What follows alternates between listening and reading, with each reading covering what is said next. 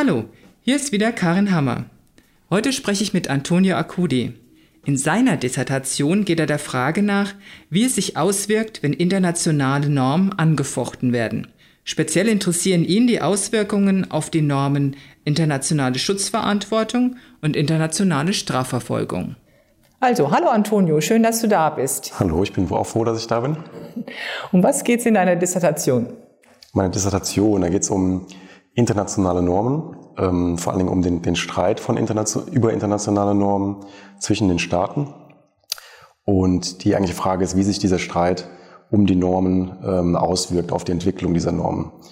Im Speziellen ähm, geht es dabei darum, um die Frage, wann sich dieser Streit ähm, positiv im Hinblick auf eine Normentwicklung auswirkt. Das ist ja eine spannende Sache. Du beschäftigst dich hauptsächlich äh, mit dem Internationalen Strafgerichtshof und kann, ist es schwer, das kurz zu sagen, aber wann wirkt sich Streit positiv aus und wann wird es gefährlich? Wann wird die Norm geschwächt? Das ist natürlich jetzt äh, Ergebnis meiner Dissertation, aber da ich jetzt schon recht am Ende bin, habe ich da auch schon was in der Hinterhand. ähm, also ein Faktor ist auf jeden Fall, äh, ich sag mal, die Flexibilität von Normunterstützern, also von, von Staaten, Einzelpersonen und Organisationen, ähm, die diese Normen unterstützen. Und die brauchen eine gewisse Flexibilität in ihren ähm, Strategien und, äh, und sie brauchen auch Kompromissvorschläge, mit denen sie eben auf diese kritischen Stimmen eingehen können. Und wenn das gegeben ist, dann ist es wahrscheinlich, dass es eine Normweiterentwicklung gibt. Ist das nicht gegeben, dann kommt es eher zu einer Verhärtung des Streites ähm, und die Normen stehen dann eben in Gefahr, ähm, geschwächt zu werden. Also das ist ein Faktor, der, den ich als entscheidend ansehe. Ähm, Internationaler Strafgerichtshof und Responsibility to Protect, das sind ja beides Versuche, äh, so international verbindliche Standards zu schaffen. Mhm. Man hat im Moment ja eher den Eindruck, dass es schlecht steht mit solchen verbindlichen Standards. Also wenn man Trumps Ausscheren aus dem Klimaschutzabkommen sieht, die EU ist zerstritten, Rüstungskontrollabkommen, INF-Vertrag äh, zerbröselt. Sind das im Moment nicht schlechte Zeiten so für internationale Normen? Ja, das kann man auf jeden Fall so sehen, dass es im Moment äh, schlechte Zeiten sind. Ähm, insgesamt gilt aber, wenn wir uns auch andere Normen an, anschauen, die jetzt schon länger existieren und wenn wir uns die anschauen über einen längeren Zeitraum, ähm, dann kann man auf jeden Fall daraus schließen, dass so eine kurze Episode äh, mittelfristig nicht unbedingt das Ende von solchen Normen bedeutet, sondern also ich bin eigentlich der Überzeugung, dass äh, diese Phase auch wieder also enden wird und dass wir dann da wieder positivere Zeiten sehen werden. Genau, das wollte ich hören. Ne? Also dass man ein bisschen alarmistisch ist, denkt, ah, es bricht alles zusammen, aber du siehst das eher entspannt. Ja, wobei das natürlich nicht heißt, dass wir uns jetzt hier zurücklehnen können und, und sagen können, das wird schon alles wieder, sondern auch da braucht es dann eben auch ähm, Arbeit von von, von Staaten auch, äh, von Nichtregierungsorganisationen, die immer weiterhin diese Themen äh, auf der Tagesordnung halten und da auch ähm, Verhalten, das eben die Gefahr birgt, vieles zu zerstören, was wir aufgebaut haben, ähm, dass sie sich dann eben da, dagegen dann auch wehren und dieses Verhalten dann äh, verurteilen. Wer kann beim Internationalen Strafgerichtshof eigentlich wen anklagen? Also Hintergrund ist, Fra ist die Frage der Syrien-Konflikt. Da hat man ja den Eindruck, dass so ähm, das internationale Instrumentarium komplett versagt hat. Mhm. Könnte man Assad anklagen? Könnte der vor den Internationalen Strafgerichtshof gebracht werden? Der könnte theoretisch äh, angeklagt werden vor dem Internationalen Strafgerichtshof. Äh, wer kann wen anklagen, ist aber doch ein bisschen ein komplexes Thema. Also grundsätzlich, also ein, also ein Weg ist ähm, der, dass Mitgliedstaaten des Internationalen Strafgerichtshofes andere Mitgliedstaaten sozusagen anklagen. Wobei nicht die Mitgliedstaaten angeklagt werden, sondern der ECGH aufgefordert wird, eine Situation zu untersuchen. Und da Syrien nicht Mitglied ist ähm, bei diesem Gerichtshof, wäre der einzige Weg, dass man Assad anklagt oder dass die Situation untersucht wird, eine Überweisung durch den Sicherheitsrat. Und da gibt es natürlich äh, zwei Staaten oder vor allen Dingen ein Staat, ähm, Russland, der das eben verhindert durch, durch Vetos. Also das ist im Moment recht schwierig, die Situation. Also es ging in dem Fall wirklich nur über den Sicherheitsrat. Der, das ist natürlich dann in der Tat schwierig. Ähm, und wie groß ist deiner Meinung nach die Gefahr, dass der Internationale Strafgerichtshof scheitert? Also scheitern ist ein hartes Wort, aber auf jeden Fall die Gefahr ähm, ist in diesem Fall weitaus größer als bei der Schutzverantwortung, bei der Atopie. Hier sehe ich einen Grund darin, dass es einen recht starken Block derzeit gibt der sehr stark gegen den, den Gerichtshof agiert. Das sind vor allen Dingen die afrikanischen Staaten. Ähm, also innerhalb dieses Blocks sehen wir auf jeden Fall schon, ich sag mal, eine, eine Schwächung ähm, des Gerichtshofs im Sinne von ein Fluss an Akzeptanz, die sich bisher eigentlich nicht auf die internationale Ebene insgesamt ähm, ausschlägt. Aber da eben der, der Gerichtshof äh, viele Fälle zu behandeln hat, die auf dem afrikanischen Kontinent stattfinden, fehlt es dann eben dann auch ein bisschen an Erfolgen ähm, für den, den Gerichtshof. Das ist ein bisschen, das kann sich dann eben also negativ auswirken, auch insgesamt auf, auf die Warnung der Effektivität des Gerichts. Und wie könnte man seine Arbeit verbessern? Was wäre nötig, um seine Legitimität zu steigern? Da gibt es einige Dinge, die man tun könnte, die auch teilweise getan werden. Also was ich da als wichtig empfinde, ist ähm, die Kommunikation des, des Gerichtshofs, aber auch der Unterstützerstaaten, also der Staaten, die äh, weiterhin den, den Gerichtshof stark unterstützen. Ähm, da geht es vor allen Dingen darum, auch die Bürgerinnen und Bürger zu erreichen in den Staaten, wo Untersuchungen äh, stattfinden. Weil das also ein Weg ist, auch die Regierungen, die da eher negativ eingestellt sind, gerade ein bisschen auch zu zwingen, ähm, auf den ECGH zuzugehen. Äh, es ist nämlich so, dass gerade in den Staaten, in denen Untersuchungen stattfinden, die Bürgerinnen und Bürger also wenig davon wissen, was, was, was, was der Gerichtshof eigentlich tut und wie er es tut. Und da fällt es eben leicht, dann ähm, auch diese Bürgerinnen und Bürger, Bürgerinnen und Bürger gegen den Gerichtshof irgendwie aufzubringen. Ne? Was, was in Kenia beispielsweise sehr stark passiert ist und passiert. Was wäre noch nötig? Ähm, da wäre es also das ist eine Sache, die jetzt auch schon stark am, am getan wird. Es gibt so diesen, diesen Vorwurf, dass der, der Gerichtshof ein Gerichtshof gegen Afrika wäre. Und da ist eben nötig, dass es auch Untersuchungen gibt in anderen Weltregionen. Das passiert aber gerade, beispielsweise in Afghanistan. Da gibt es eine vorläufige Untersuchung, auch in Georgien. Ähm, und das muss einfach mehr äh, geschehen, weil es gibt natürlich auch in anderen Teilen der Welt ähm, Gräueltaten, die vor dem ECH angeklagt werden könnten und müssten. Ähm, und das muss eben weiter auch getan werden und aber auch vor allen Dingen dann kommuniziert werden und auch sozusagen aufgenommen werden in das Repertoire der Debatte. Das ist wichtig. Das Problem mit den afrikanischen Staaten hast du jetzt gerade schon angesprochen. Äh, hast du vielleicht im Rahmen der Feldforschung mal mit Vertreterinnen oder Vertretern von afrikanischen Staaten gesprochen? Das war tatsächlich sehr, sehr schwierig. Das habe ich nicht. Äh, und der, ich habe es natürlich sehr, sehr häufig versucht, weil das natürlich sehr interessante äh, Gesprächspartner.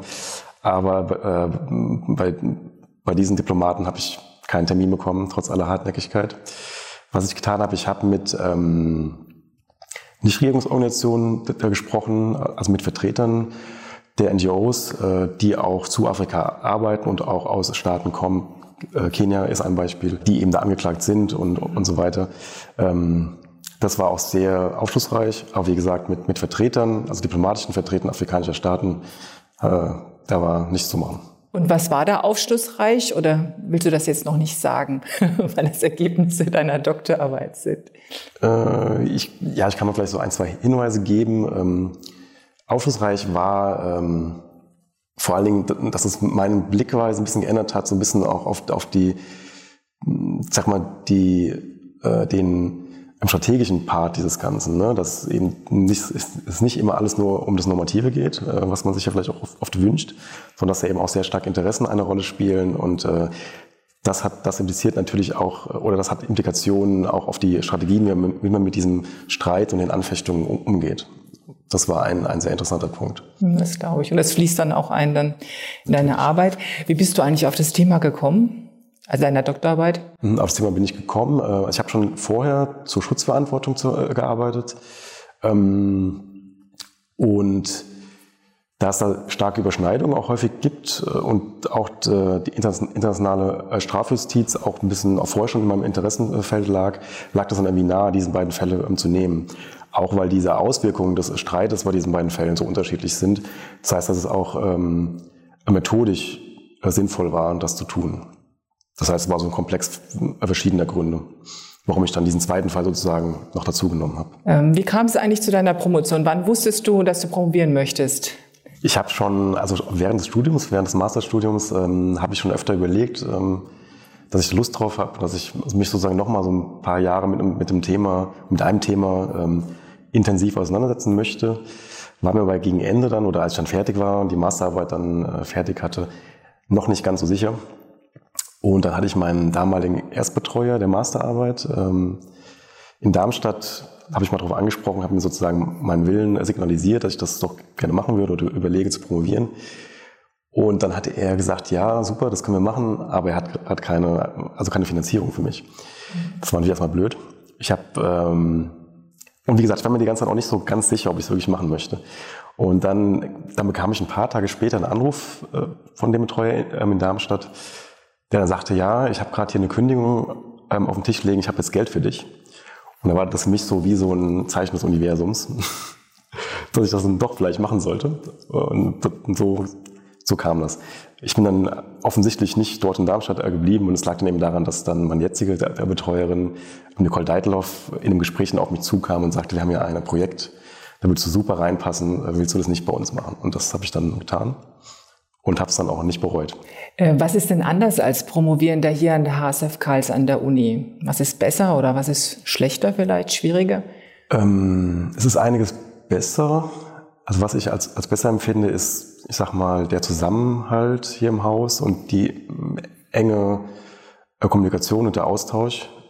Zum einen äh, zwischen den Doktorandinnen und, und Doktoranden, aber auch mit den Postdocs und Professoren also ich habe das Gefühl, ähm, es gibt weniger Distanz ähm, über die Ebenen auch, also hinweg. Das finde ich sehr als positiv und auch diese die regelmäßigen Sitzungen, die wir haben, sei es der Forschungsrat, in denen auch Anträge diskutiert werden, da kriegt man einfach sehr, sehr viel mit. Ähm, da ist ein weiterer Faktor auch, dass man, das ist mein Eindruck jetzt, dass man bessere Möglichkeiten hat, an Veranstaltungen teilzunehmen, also an Konferenzen.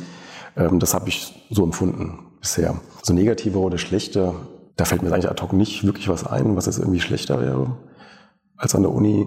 Ja, also, also doch eine Sache, die, die für den einen oder anderen vielleicht ein bisschen also negativer ist, ist, dass ähm, ich sag mal, der Zugang zu Lehre, der ist ja auch gegeben an der HSFK auf jeden Fall, aber man ist da nicht so, nicht so nah dran an, an der Lehre. Also man kann eine Lehre machen, wenn man das möchte. Habe ich auch gemacht. Aber ich sag mal, das ist ein etwas größerer Schritt äh, dahin. Also muss ich erstmal selbst sagen, okay, ich will Lehre machen und jetzt gehe ich an die Uni und mache die Lehre. Ähm, und das ist vielleicht an der Uni so ein bisschen ein, natürlicherer Weg irgendwie. Also für Leute, die Lehre machen wollen, die müssen sich dann irgendwie klar sein, da muss ich dann noch aktiv das äh, sozusagen eintüten. Es ist möglich, aber genau. ja, Schritt ist ein bisschen größer. Ja. Ist das Promovieren so, wie du dir es vorgestellt hast?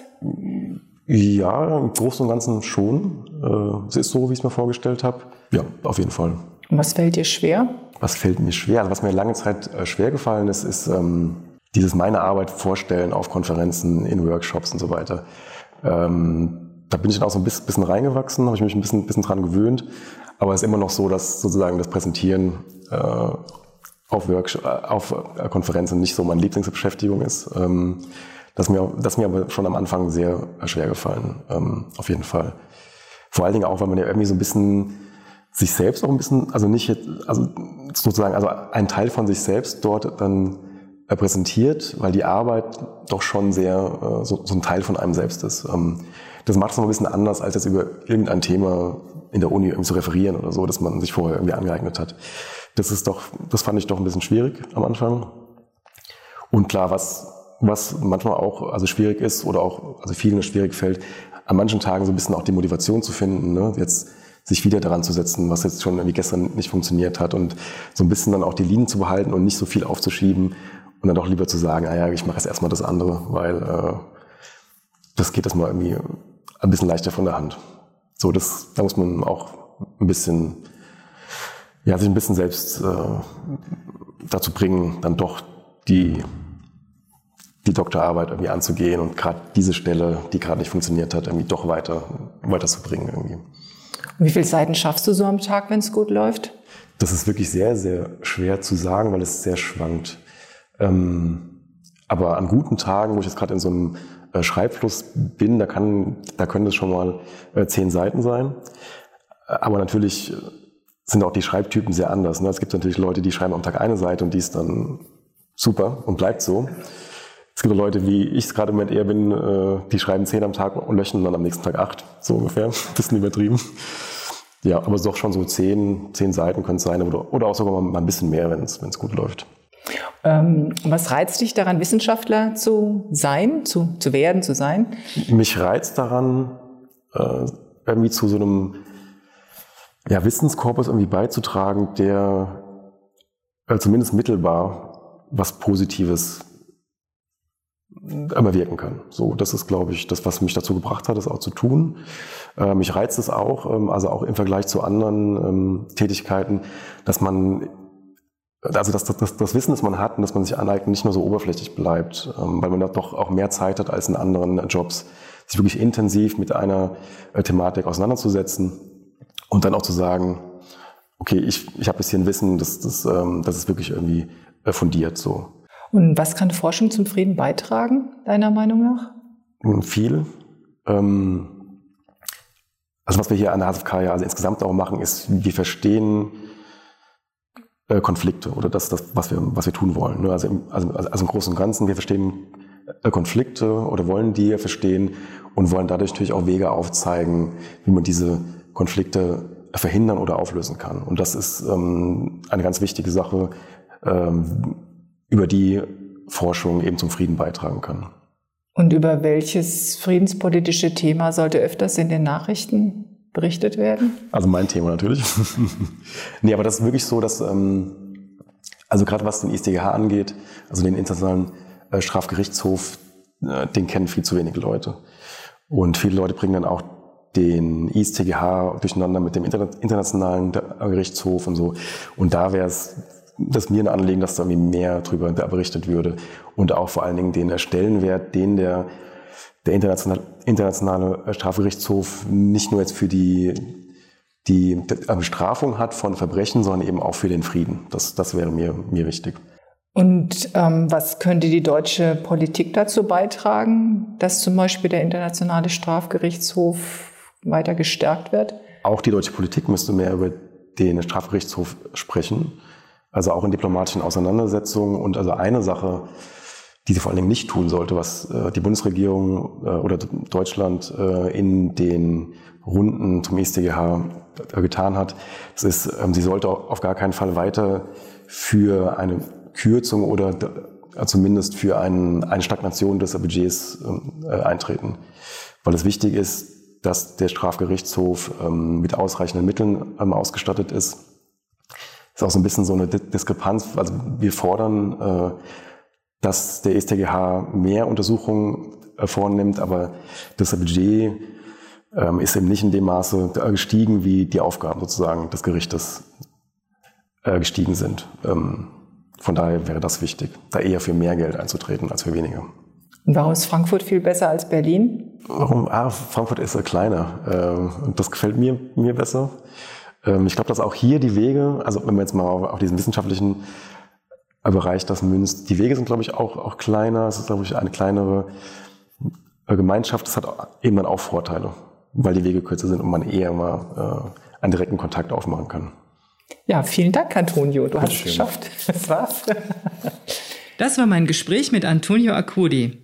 Hat es euch gefallen? Dann bitte weitersagen oder auch unseren Kanal abonnieren. Direkt auf blog.priv.org bei iTunes und an vielen Orten, an denen es Podcasts gibt. Wir freuen uns auch über Rückmeldungen aller Art. Also, bis zum nächsten Mal.